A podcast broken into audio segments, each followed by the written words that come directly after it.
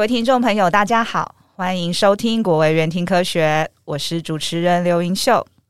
今天我们很荣幸邀请到国卫院群体健康科学研究所庄少元副研究员，庄老师好。云秀你好，各位听众大家好。庄老师主要研究专长为心血管流行病学、心血管风险评估、代谢症候群与肥胖研究。并长期致力于探究颈动脉流速与脑血管疾病的关联性。今天借由节目专访的机会呢，想请庄老师用浅显易懂的方式，带着听众朋友们一起了解颈动脉血流流速与血压的高低对于认知功能的影响。在二零一八年三月底时，台湾已正式迈入高龄社会哦。老年人除了慢性病的问题之外，认知功能衰退更是老年人需要面对的重要健康议题，也与社会健康照护息息相关。在我们进一步了解庄老师的研究发现之前呢，首先想请教庄老师几个问题啊。庄老师，嗯，请问您认知功能衰退是什么意思呢？它与失智有关吗？在临床上，医师通常会如何定义一个人是否有认知功能衰退呢？嗯，关于这一点问题呢，我要简短的说明。我们在进行这个研究的时候呢，主要强调我们要去了解这个认知功能，它在一般人里面呢，它是怎么样来评估的？那我们在流行病学的研究上呢，主要是采取一个简单的问卷来评估个人的认知功能。那认知功能的内容有包含什么呢？比如说，哎，定向感、注意力、记忆、语言、口语理解、行动能力跟建构力。比如说，今天是民国几年几月几日星期几什么季节？是啊。那或者是说，你知道自己在哪里吗？比如，我们就问问说，这里是什么县？哪一个乡镇？道路啊，或者是你的建筑物是几楼啊？我们就可以透过这样的一个方式，简单的方式呢，来理解这个人他对于整个环境的认知是不是已经有一些衰退的，或者是说，诶，他的认知已经退化到没有办法去适应这个社会，或者是他所处的环境里，或者是说，他平常对于这些文字的阅读都没有问题，但是呢，我们去询问他的某一些平常的，比如说动物的名称啊，哎，这一些他突然不会了，那我们就可能可以透过这样的方式去知道说，哎，他的这个认知功能可能已经有一些衰退了。这样，OK OK。对，那我们的这个问卷呢，事实上它就是一个评估一般人认知功能的问卷，它不是在临床上面去评估说，哎，你是不是已经有认知功能的。疾病了哦、oh，OK OK，那疾病的话，就是要由医师来评估，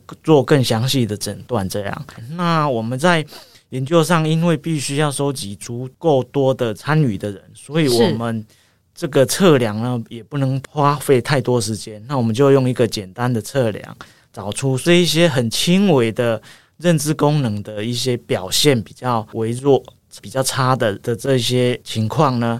啊，那它在这族群里是怎么样来分布？OK，那事实上呢，这一个简单的这个认知评估呢，它的确是可以找出一些早期认知功能有异常或早期认知功能衰退的人。举个例子，我们院内的神经医学中心的陈维坚老师呢，他在一个研究里呢，他就看到简单的这个认知功能的评估的这个问卷呢，假如你有异常的话呢，你未来被诊断出。呃，失智症的机会就会比较高，这样哦、okay, okay. 对，所以它事实上是可以当做是一个早期去评估个人的认知功能的一个很好的一个工具，这样。但是它其实也有一些限制啊，就是说认知功能呃受到很多因素的影响，所以认知功能很好的人在这个问卷上面可能没有办法去评估出来，他可能都是达到。满分的情况这样啊、oh, okay. 对，所以他就是比较适合找出有轻微异常的人。那我们就是透过这样一个简单的问卷呢，去评估到底这个族群里的这一些有认知功能表现比较不好的人，跟我们想要去研究的这些疾病呢，它的相关性是怎样？我们是想要去看说某一个铺路或某一个行为呢，跟这个认知功能的关系是怎样？我们是期望去看到说，这个铺路或危险因子比较多的人，你这个认知功能的表现就会比较差。那我们是透过这样的一个相关性的研究，去理解说某一个疾病或某一个铺路跟这个认知功能的关系。OK，OK，所以就是透过建立几个问题。这些问题其实都是很简单的，是，而且都是我们日常生活一般人照照理说是回答上面是没有问题的，是。所以一旦来测量的人，他无法回答这些问题的话，他认知功能上面应该就是有问题了，对，对不对？所以其实就是其实单靠这些简单的问题，其实就可以很那简单吗？或应该不能讲简单，应该说是很容易的，可以调出啊。呃已经有开始，呃，在对认知功能上面会开始有衰退的这个现象。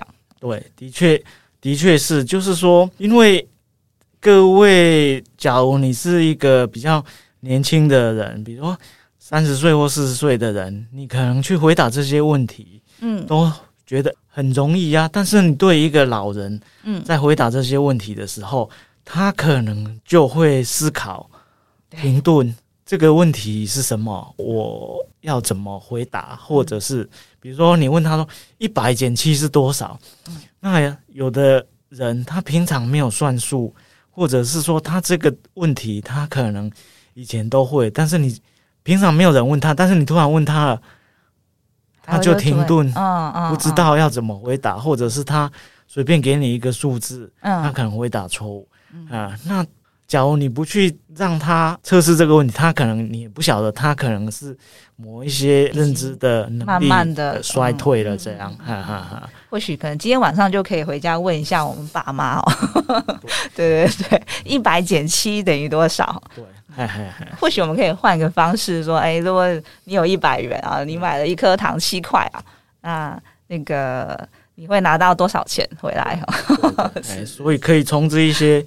简单的问题里面呢，你就可以去理解说，这个认知功能啊、呃，它是不是已经有衰退了？是，我们可以自己去观察说，诶，我们的周遭的人，比如你的阿公阿嬷或你的长辈，是是是，那你也可以透过这样的问题去理解说，诶，他们的认知的衰老情况是是怎样的？OK OK，好哦，谢谢老师。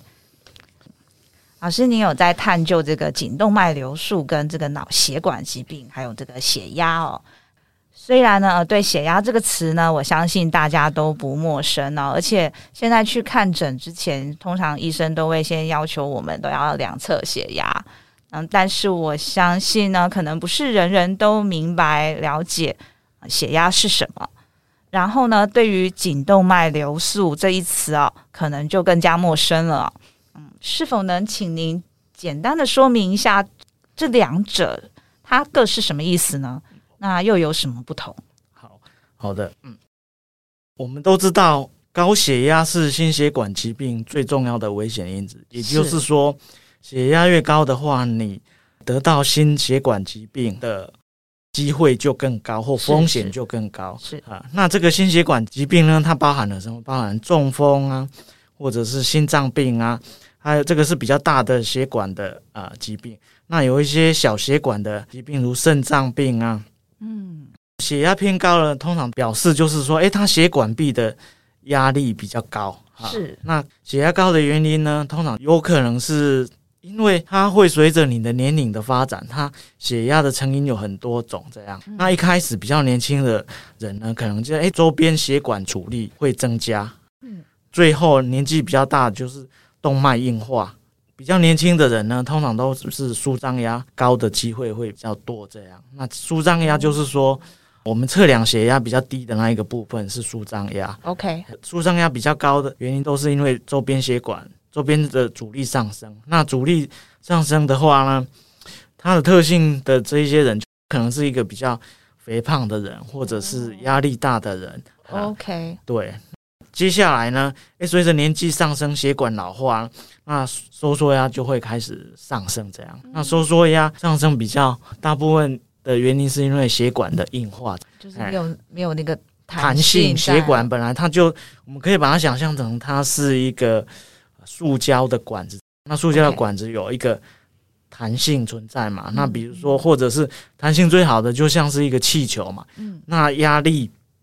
上升的时候呢，诶，它可能就会变大，然后让这个管腔里的压力维持嘛，因为它的容积变大。但是呢，今天假如你的血管是硬化的时候呢，那它这个张力弹性就变差，它的瓦楞就不能增加了嘛。那相对而言，它里面的这种压力就会上升。这个压力上升呢，它就会对血管壁造成一些伤害。OK，所以这个高血压跟动脉硬化是一个。互为因果的啊，那就是说，诶，你血压越高的话呢，你对于这个动脉的压力越大，就会造成老化的情况更严重的。嗯，是。所以血压的控制事实上是一个很重要，去预防这个心血管疾病。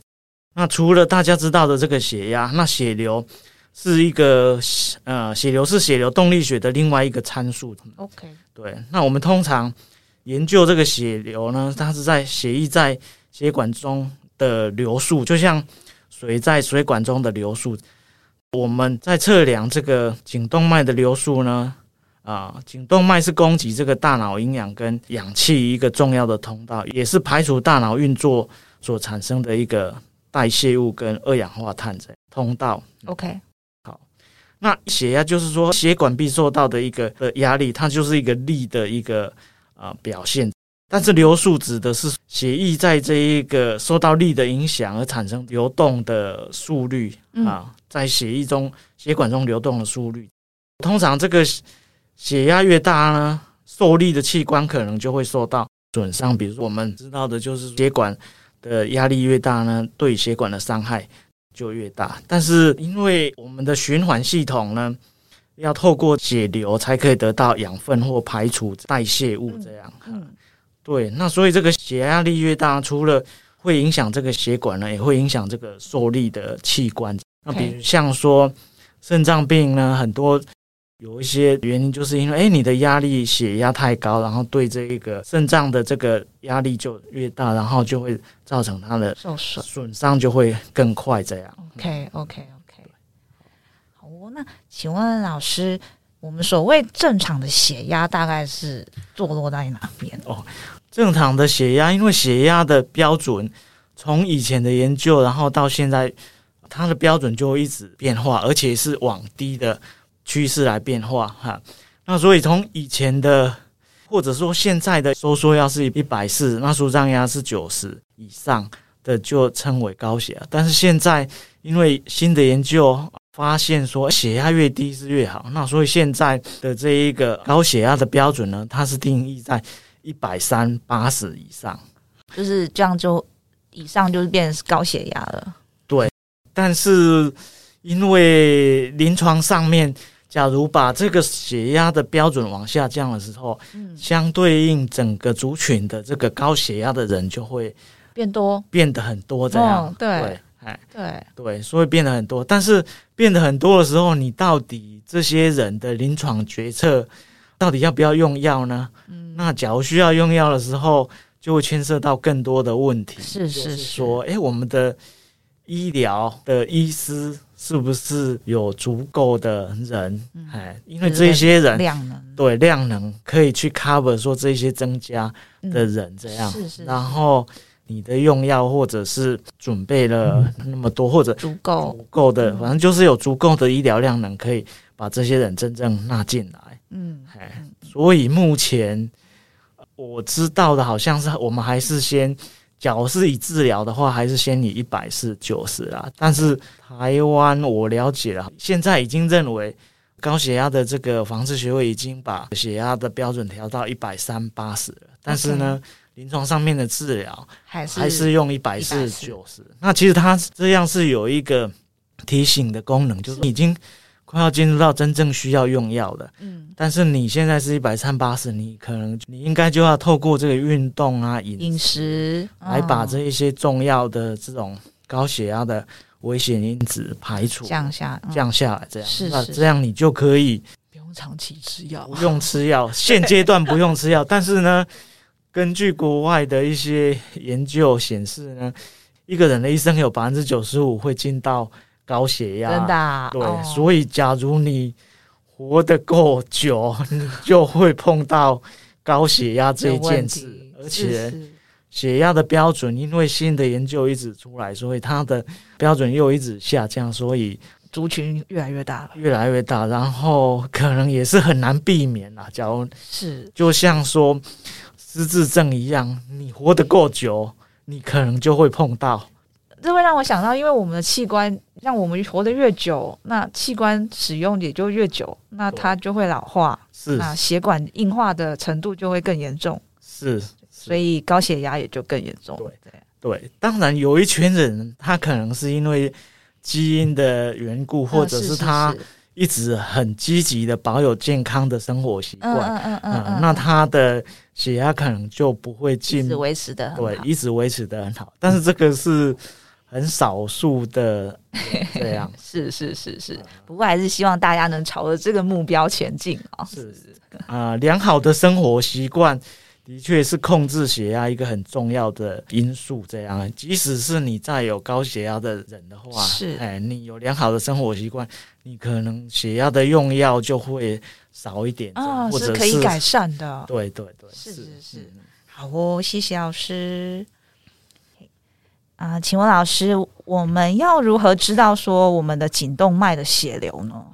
其实这个颈动脉的血流呢，在我们一般的健诊里面的这个颈动脉的测量，它就已经是包含在里面的啊，它不是一个另外特别的去计算出来的指标这样。OK，、啊、所以当你想要知道你的颈动脉的血流，你去。健诊的时候，可能有这个颈动脉超音波这个选项，是可以选择这一个，然后呢，它就会帮你测量有颈动脉的这个流速，这样。OK，那我们就可以知道颈动脉的流速它是比较快，或者是比较慢这样。但是这一件这个真正的切点，我们还不是很清楚到底。高低的标准在哪里？这样 OK OK，那我们是有研究上面去了解说，这个高低呢，可能还需要更多的研究来去定出切点。这样是是是，OK OK。哦，好奇哦，就是说，请问如果像我们如果因为有一些心血管的问题，或者是相关的问题，我去看医生，是，然后医生会主动帮我们照颈动脉。这个这个超音波吗？通常可能是不太会，除非是你医师有觉得你可能是颈动脉狭窄，嗯，哎的这个成因造成你的，比如说认知功能的衰退或不好，或者是说他觉得你是因为颈动脉狭窄而造成的呃其他的病症。他才会安排你去做这样的测量，对。但是，它事实上也是一个很 regular、很常态的测量，在这一个啊、呃、体检的一个项目里。好哦，好哦，谢谢老师，谢谢庄老师跟我们分享了很多的讯息啊。下集我们将邀请庄老师继续与我们分享更多与颈动脉流速和血压的知识。谢谢大家的收听，我们下集国卫院听科学见哦，拜拜。